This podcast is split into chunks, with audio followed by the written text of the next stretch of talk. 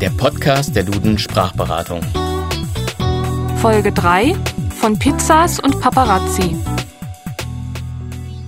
Hallo, liebe Hörerinnen und Hörer. Die Pluralformen so mancher Fremdwörter sorgen ja immer wieder für Verwirrung. Können wir uns denn guten Gewissens Pizzas schmecken lassen und Espressos bestellen? Wir haben nachgefragt bei Carsten Pellengar von der Duden Sprachberatung. Ob man nun Pizzen oder Pizzas, Espressi oder Espressos bestellt, das macht keinen Unterschied. Beide Formen sind jeweils richtig. In diesen Fällen hat sich nämlich neben der ans Italienisch angelehnten Pluralform auch die eingedeutschte Variante etabliert.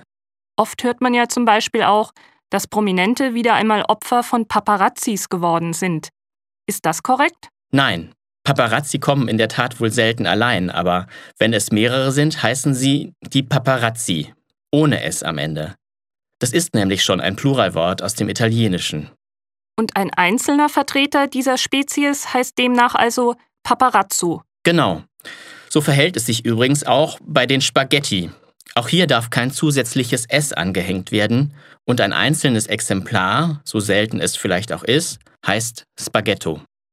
Probleme bereiten ja auch so manche Wörter aus dem Lateinischen oder Griechischen. Was sagen Sie denn zu Pluralformen wie die Praktikas oder die Lexikas? Nun, auch in diesen Fällen wird immer wieder gern ein bisschen zu viel des Guten getan.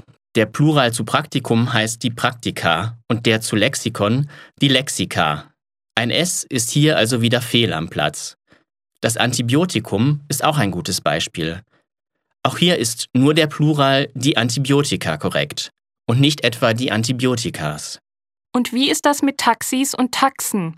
Hier hat man doch eine Wahlmöglichkeit, oder? Im Prinzip schon, nur darf man dabei die beiden Grundformen das Taxi und die Taxe nicht miteinander verwechseln.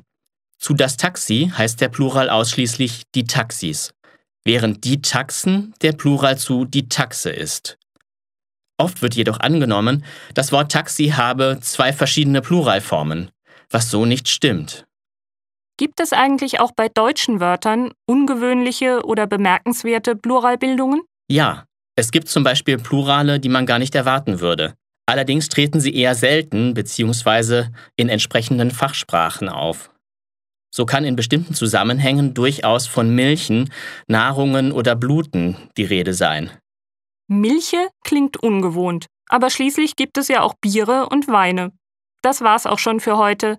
Wir sagen Tschüss, bis zum nächsten Podcast der Duden Sprachberatung. Tschüss, bis bald.